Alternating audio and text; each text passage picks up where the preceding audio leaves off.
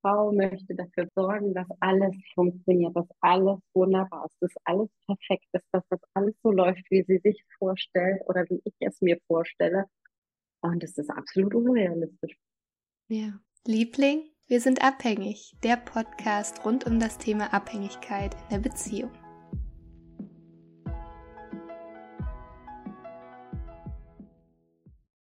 Also dieser Widerstand dagegen, dass ich gerade vermisse, dass es das noch stärker gemacht hat oder dass es dann halt immer größer geworden ist. Ne? Und da mitzugehen mit dem Gefühl und ähm, mich damit anzunehmen, dass es gerade so ist und ins Mitgefühl mit mir zu kommen. Ja.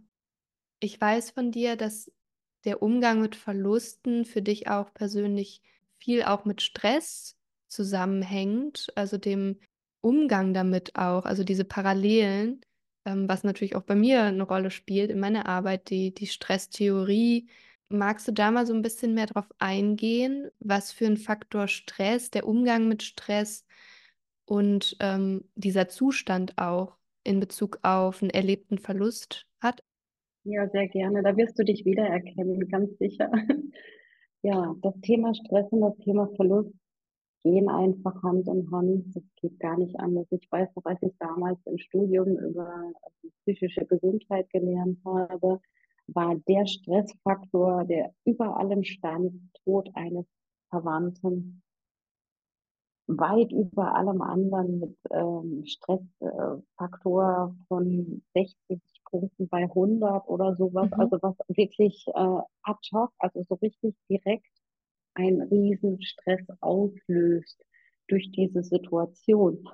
Und da das ja auch leider oder Gott sei Dank, je nachdem, wie man das äh, beleuchten möchte, ein Prozess ist, ist das dann halt auch definitiv ein, eine chronische Stressbelastung. Das ist nichts, wo ich jetzt an einem Tag, ich sage jetzt mal, sehr viel Anforderungen auf mich einstürzen sehe und sage, oh, ist das stressig für mich, sondern das ist etwas, was so latent immer da ist. Und ähm, das macht es auch so schwer, das Ganze wirklich zu verarbeiten, weil da so viel aufeinander prallt. Also zum einen diese Situation, dieses Nichts ist mehr wie vorher.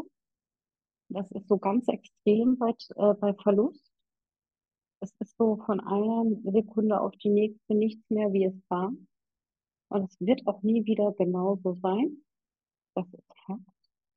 Und ähm, dass die Akzeptanz oder der Gedanke im Kopf ankommt, dass man sagt, ich kann akzeptieren, also ich muss akzeptieren, dass das so ist, sonst kann ich jetzt auch keinen Schritt mehr weitergehen.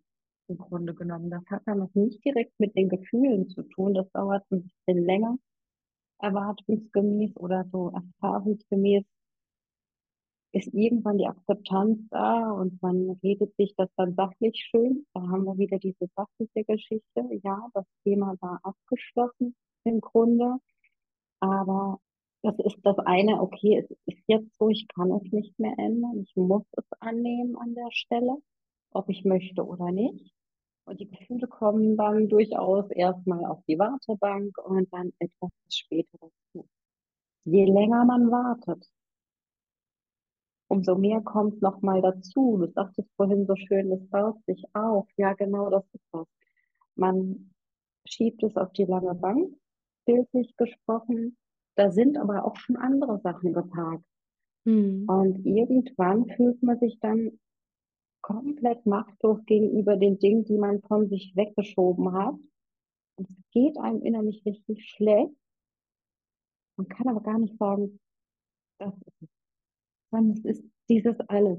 Mhm. Ja. Dieses alles aufzulösen, ähm, ist einfach ganz, ganz wichtig, damit eben diese chronische Stressbelastung ja weniger chronisch, am besten gar nicht mehr chronisch ist, sondern dass man das halt so, ich sag mal, als Stresspeak empfinden kann. Das geht, sage ich jetzt mal, noch am besten. Ich meine, klassischerweise, wenn man ähm, bei meinem Vater wenn sein Geburtstag ist, dann habe ich natürlich auch so einen Tag, an dem ich so ein bisschen, naja, angreifbarer bin. Ich bin da nicht ganz so ausgeglichen wie sonst, weil ich halt immer noch denke, das war doch erst 61 und so ein paar Jahre wären doch noch schön gewesen. wo ich insgeheim immer noch so ein bisschen damit hadere, was damals passiert ist. Sachlich gesehen war er so krank, dass es gut für ihn war. Mhm. Aber da kommt dann so ein bisschen dieses Ego wieder aus mir raus und sagt, ich hätte aber gerne ein bisschen länger mit meinem Papa gehabt. Mhm. Oder bin ich ganz ehrlich, Trauer und nicht loslassen können, hat auch ein bisschen was mit Egoismus zu tun.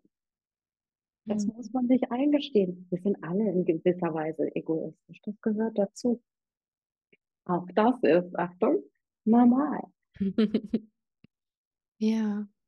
Und dafür muss man sich nicht schämen, weil man seinen Papa geliebt hat oder seine Mama oder den Partner oder das entstehende Kind oder was auch immer. Dafür muss man sich nicht schämen. Man trauert um die Leute, die man liebt. Und man liebt sie auch, wenn sie nicht mehr da sind.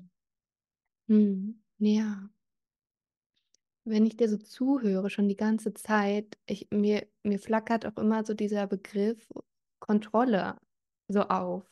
Ne? Also wenn ich, wenn ich jemanden ver verliere, also mit einem Ja, Verlust konfrontiert bin, es ist ja der Zustand, in dem Kontrolle überhaupt nicht mehr möglich ist. Also du hast auch so angesprochen, es sind so viele Faktoren, die da reinspielen können, dass das eintritt. Und ich finde, das konfrontiert mich als Mensch ja auch nochmal so klar damit, dass ich nicht die Kontrolle habe. Ne? Und ähm, vorhin war auch nochmal Thema, diese Schuld bei sich dann zu suchen. Wo habe ich nicht richtig die Kontrolle gehalten? Ne? Und ähm, daran festhalten zu wollen, das zu kontrollieren, ich kenne es von mir selber, ich kenne es von jeder einzelnen Klientin, das ist das, was so stresst auch. Auch dann die Gefühle kontrollieren zu wollen ähm, und weghaben ja, zu wollen. Und ich finde, dieses Thema Verlust, ähm, dass das einen damit konfrontiert, mit dieser Angst, die Kontrolle irgendwie nicht mehr zu haben oder abgeben zu müssen, gezwungenermaßen vom Leben. Mein Gedanke oder was ich mir auch vorstellen kann, wenn du hast jetzt auch gesagt, so in deinem Leben ist dir das Thema Verlust immer wieder auch begegnet, dass wenn ich da nicht in den Prozess mit mir komme und diese Gefühle zulasse, ja auch immer wieder Angst vor Verlusten haben werde, weil diese Gefühle, die ich weggepackt habe, die da in irgendeinem Kämmerlein eingeschlossen sind, wie die Angst vor diesen Gefühlen da ist und dann auch die Angst vor möglichen nächsten Verlusten. Wenn ich jetzt so an meine Klientin denke, auch da, ja, wie bei mir auch, das Thema Sucht auch immer wieder begegnet, weil es sich noch nicht angeschaut worden ist, um damit einen Umgang zu finden und das zu fühlen, was da schon so lange eingesperrt ist und weggesperrt ist. Ähm, wie sind da deine Gedanken dazu? Ja, Trauer oder, oder Verlust in dem Sinne ist so ein absoluter Kontrollverlust, definitiv. Absolut. Mhm. Da kannst du auch nichts tun. Das ist, du wirst vor vollendete Tatsachen gesetzt. Ich muss sagen, insgesamt nach der Fehlgeburt habe ich sehr, sehr viel darüber gelernt, wie ich Kontrolle ein bisschen mehr loslassen kann. Also wie man die klassischen fünf gerade sein lassen kann, in dem Sinne, weil man möchte immer gern dafür sorgen, dass alles so, oder nicht Mann, Frau, ich möchte es betiteln. Frau möchte dafür äh, sorgen, dass alles funktioniert, dass alles wunderbar ist, dass alles perfekt ist, dass das alles so läuft, wie sie sich vorstellt oder wie ich es mir vorstelle. Und es ist absolut unrealistisch. Ja, ja. Das ist absolut nicht möglich. Und wenn man, es gibt einem in dem Moment ein gutes Gefühl, wenn man etwas schafft zu kontrollieren, sagen wir mal, Punkt A kann ich kontrollieren. Ich kann kontrollieren, wie mein Bett gemacht wird. Wenn mein Partner jetzt hingelegen hat und will uns was Gutes tun und macht das Bett, dann ist das nicht mehr kontrollierbar. Und es sieht nicht so aus, wie ich mir das vorstelle. Und ich habe kein gutes Gefühl damit, obwohl er was Nettes gibt. Mhm. Aber das ist schon Kontrolle, was total dämlich ist an der Stelle. Und dann bringt es einen halt auch nicht weiter. Aber ich habe für mich persönlich festgestellt, dass dieses intensiv kontrollieren wollen von vielen Dingen nie energetisch komplett aussaugt. Also solange ich versuche, irgendetwas zu kontrollieren, wenn es nicht gerade lebensnotwendig ist und lebenswichtig für mich ist, lasse ich das. Es klappt an manchen Tagen gut und an anderen gar nicht. Auch Ja. das ist Realismus. So ist es eben, das ist auch nicht schlimm. Aber äh, ich versuche, meine Energie sinnvoller einzusetzen und nicht dazu, das Bett jetzt so aussieht, wie ich das haben will, als Beispiel. Ja, das klingt bei mir auch wieder so an. Ne? Diese Energie, die einem flöten geht, die einen aussaugt, in der Hoffnung, etwas Unkontrollierbares kontrollieren zu können. Wie die Sucht Mhm. eines anderen Menschen, ja. Okay, Miriam, du hast jetzt gerade schon, ähm, oder was uns begegnet ist, ist das äh, Thema Kontrolle. Und ähm, mich interessiert jetzt mal, du bist ja dann in die Verarbeitung gegangen mit diesen, ja, mit den Themen oder mit den Verlusten, die dir begegnet sind. Was waren so Themen, die für dich persönlich dahinter gesteckt haben oder was du auch aus deiner Erfahrung, wenn du mit Menschen arbeitest, welche Themen kommen da auf? Ja, wenn ich mich dem ganzen Thema widme. Kontrolle klang jetzt schon so an. Mm, Was waren Themen für dich persönlich, die da noch hinterstanden? Ja, mich haben, mich hat halt damals auch diese Statistik einfach nicht losgelassen, die 24 Prozent, also es heißt bis zu 24 Prozent. Aber ähm, diese Zahl war so hoch, dass ich mir nicht vorstellen konnte, dass ich wirklich niemanden kenne, der das erlebt hat. Also wirklich niemanden kennen sollte, der das erlebt hat. Das würde ja statistisch komplett Unsinn Ja, ja. darstellen, wenn das tatsächlich wahr wäre. Und ähm, habe ich gemacht. Ich habe natürlich, wir haben geweint, wir haben viel geweint, wir sind auch weggefahren, wir haben versucht, uns viel in der Natur zu bewegen, draußen zu sein, um einfach das Leben als solches zu sehen. Mhm. Ob das jetzt für jeden Sinn macht, weiß ich nicht, aber für uns war es das eben. Wir konnten das Leben sehen und ähm, auch fühlen. Wir hatten schöne, schönes Wetter zum Teil, wir hatten schlechtes Wetter und wir haben alles richtig aufnehmen können. Auch dadurch hatten wir so ein bisschen den Start, diese Gefühle tatsächlich richtig kommen zu lassen. Und ich Mhm. finde, für mich geht das in der Natur besonders gut. Für mich persönlich. Also tue mir eher schwer damit, zu Hause zu sitzen, zu sagen, so Gefühle, ich habe jetzt Zeit, geht's.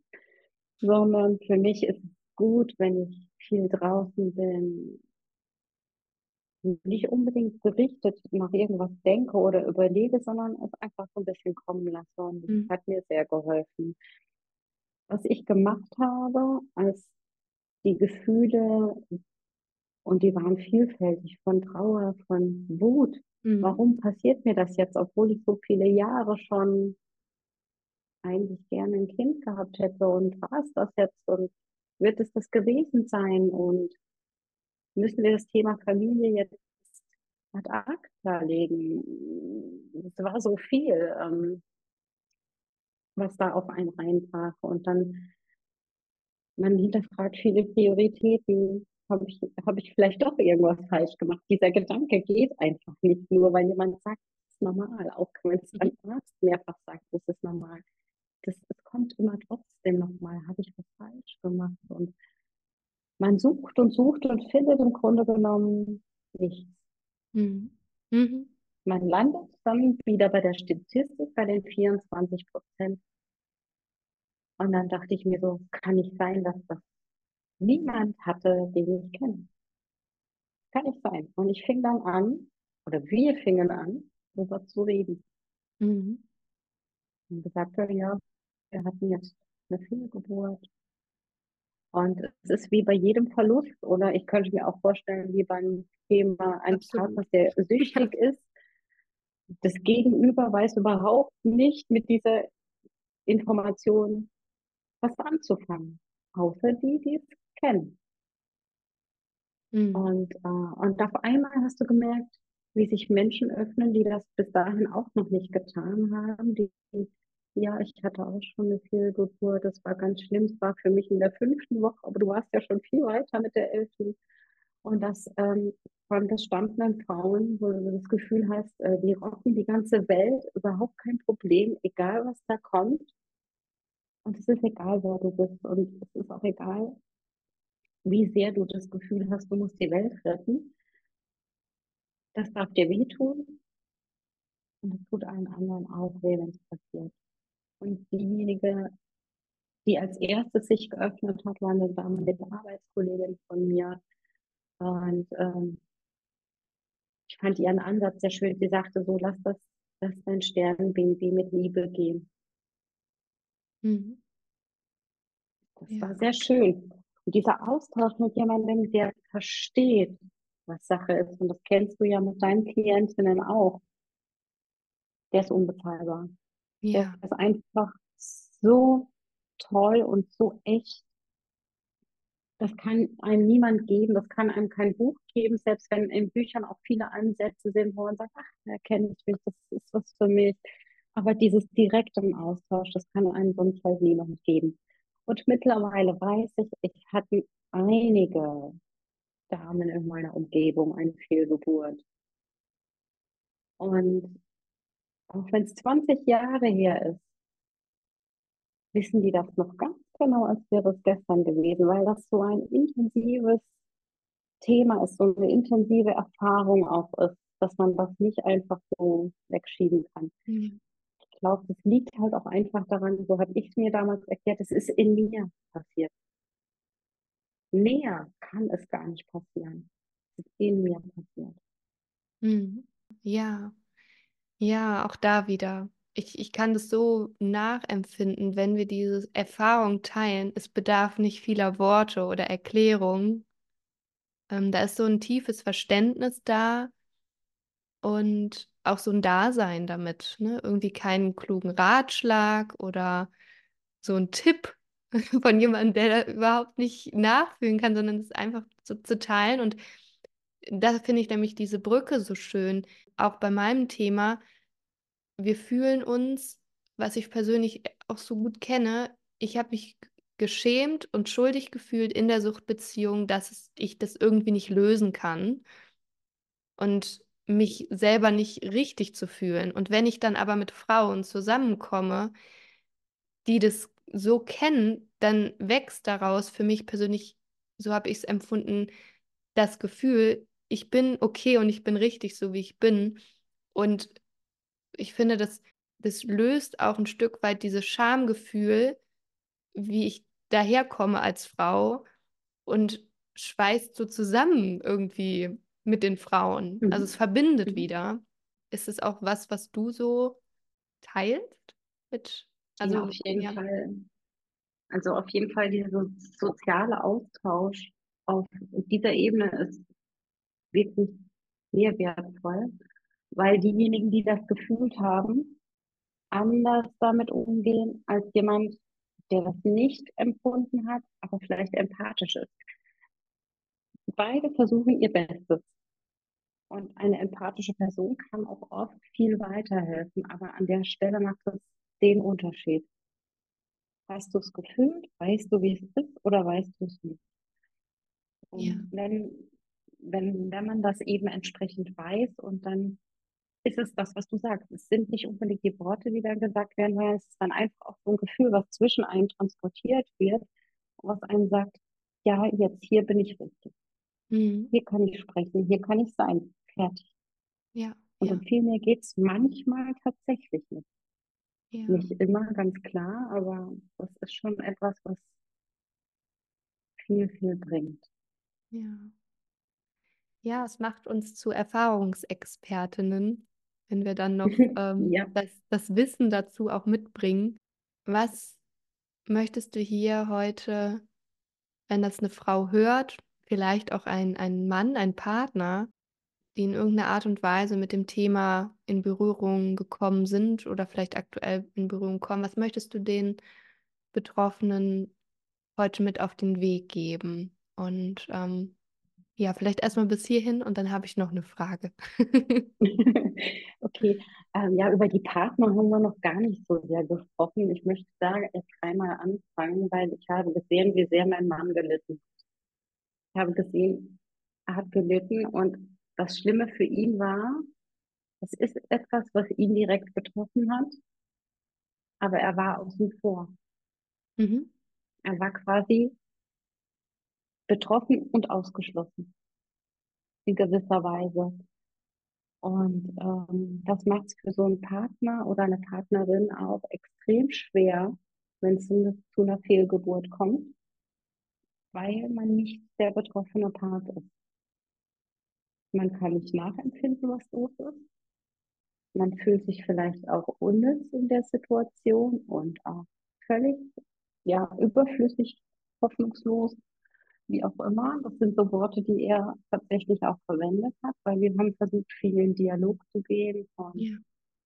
Das auch auszutauschen, weil ich wusste nicht, wie er sich fühlt, er wusste nicht, wie ich mich fühle. Also haben wir versucht, das miteinander zu teilen. Das ist wichtig. Das ist auch für die Partner, wenn das passiert ist, wichtig zu wissen, dass es dem Partner was ausmacht. Weil mein Partner ist tatsächlich so, dass er sich ähm, dann eher ein bisschen zurückzieht und ruhiger wird. Das kann wirken wie Desinteresse. Muss hm. nicht, aber es kann so wirken. Und dementsprechend ist der Austausch unfassbar wichtig. Man ist vielleicht nicht immer direkt dazu bereit, aber der Partner sollte auf jeden Fall die Person sein, mit der man darüber spricht. Und wenn man nur sagt, das macht mich sehr traurig, dass wir das Kind verloren haben. Das ist ein so viel mehr, als wird nichts gesagt. Das ist was, was mir auf jeden Fall für die Partner auch nochmal am Herzen liegt, weil die stehen so ein bisschen nebendran und müssen hoffen, dass sie irgendwie das Richtige machen, weil verletzte Partnerin emotional, körperlich eventuell auch. Mhm. Das äh, ist tatsächlich was, was nicht zu unterschätzen ist. Von daher kann ich nur empfehlen, redet darüber. Auch darüber gibt es mittlerweile die Studienlage, dass ein sozialer Austausch über dieses Thema hilft. Wurde tatsächlich auch schon erhoben mittlerweile. Natürlich kann man das nicht jedem erzählen. Es gibt auch so Menschen, mit denen würde ich das auch nicht teilen, aber muss auch nicht. Aber wenn man anderen Menschen vertraut und ein gutes Gefühl hat, eine gute Basis, dann kann man auch ein solches Thema mal besprechen. Mhm. Ja, danke dir. Ich finde das ähnlich wie bei meinem Thema auch so spannend, ne? dass die ja Mitbetroffenen ja selber auch betroffen sind. Ne? Du hast es geschildert, ja. dein Mann, der hat darunter auch gelitten. Da waren auch viele Emotionen, die dann hochgekommen sind und da diesen Raum auch in der Partnerschaft zu schaffen und zu finden, was du auch erzählt hast, um da in Dialog zu gehen, um den Gefühlen auch Raum zu geben, auch auf der Seite des Partners, der Partnerin, auf der anderen Seite, ja. Hast du sonst noch was, was du mit auf den Weg geben möchtest? Und natürlich dann die Frage, Miriam, wenn es jetzt hier angeklungen ist und sich ein Zuhörer, Zuhörerin wünscht, mit dir in den Kontakt zu gehen und mit dem Thema Austausch und Begleitung wünscht, wo können wir dich denn finden? Mich kann man relativ gut erreichen über E-Mail. Das funktioniert im Moment tatsächlich am besten. Da gucke ich am häufigsten hin. Da habe ich eine E-Mail-Adresse, ähm, die können wir sicherlich verlinken. Das ist support at mmh-coaching.de dass wir das da nochmal gesehen haben. Und über Instagram bin ich ja auch bei der Jill direkt mit verlinkt. Das ist dann Miriam Müller-Hirt mit Unterstrichen dazwischen und UE im statt Ü, weil das funktioniert ja nicht so gut. Bin ich auch zu finden. Allerdings bin ich im Moment nicht ganz so fleißig online in Social Media. Das heißt, habt ihr den Wunsch, mit mir in Kontakt zu treten, gerne per E-Mail. Ich melde mich auch ähm, innerhalb von 24 Stunden zurück. Und dann kann man einfach sehen, ob eine Zusammenarbeit passt. Und dann sehen wir weiter. Ja. Ja, danke dir, Miriam. Genau. Also alle Kontaktdaten und Wege, wie man zu dir finden kann, wie Frau zu dir finden kann, äh, werde ich hier verlinken. Und ja, ich, ich fand es ganz, ganz kostbar und wertvoll, dass wir da dem Thema Raum gegeben haben. Ich finde auch dieses Thema ist so ein Tabuthema, ne, wie du es auch äh, beschrieben hast. Und wenn wir beginnen, uns damit zu zeigen, auszusprechen, dann finden sich plötzlich ganz viele Menschen, die es auch erlebt haben und auch so eine Dankbarkeit zu spüren, oh, endlich spricht mal jemand aus, was da eigentlich ist. So, finde es ganz großartig, dass du, wie du beschrieben hast, das Thema hat dich gefunden und du hast es auch nicht mehr losgelassen, sondern daraus jetzt was entwickelt und ähm, das Potenzial darin auch so zum Leben erweckt. Das ist so die Frage, die ich zum Abschluss jeden, jedes Podcasts stelle, immer in Bezug auf die Suchtbeziehung, die du jetzt nicht führst oder geführt hast, liebe Miriam. Aber was würdest du sagen, ist dein Potenzial, was dahinter oder darin geschlummert hat, dass dir das Thema begegnet ist? Wofür bist du dankbar, dass es in dein Leben gekommen ist? Ähm, ich bin total dankbar dafür, dass ähm, Verluste und vor allem eben die Fehlgeburt an mich gekommen sind. Das klingt schräg, ich weiß. Aber ich kann das Leben jetzt leichter nehmen. Also Alltag, Alltagssituationen, Anforderungen, die an mich kommen. Ich kann das alles jetzt einfach leichter nehmen, weil ich weiß, es könnte alles so viel schlechter sein. Mhm. Um das mal ins Verhältnis zu setzen. Ich freue mich mehr über Kleinigkeiten und das ist wunderbar.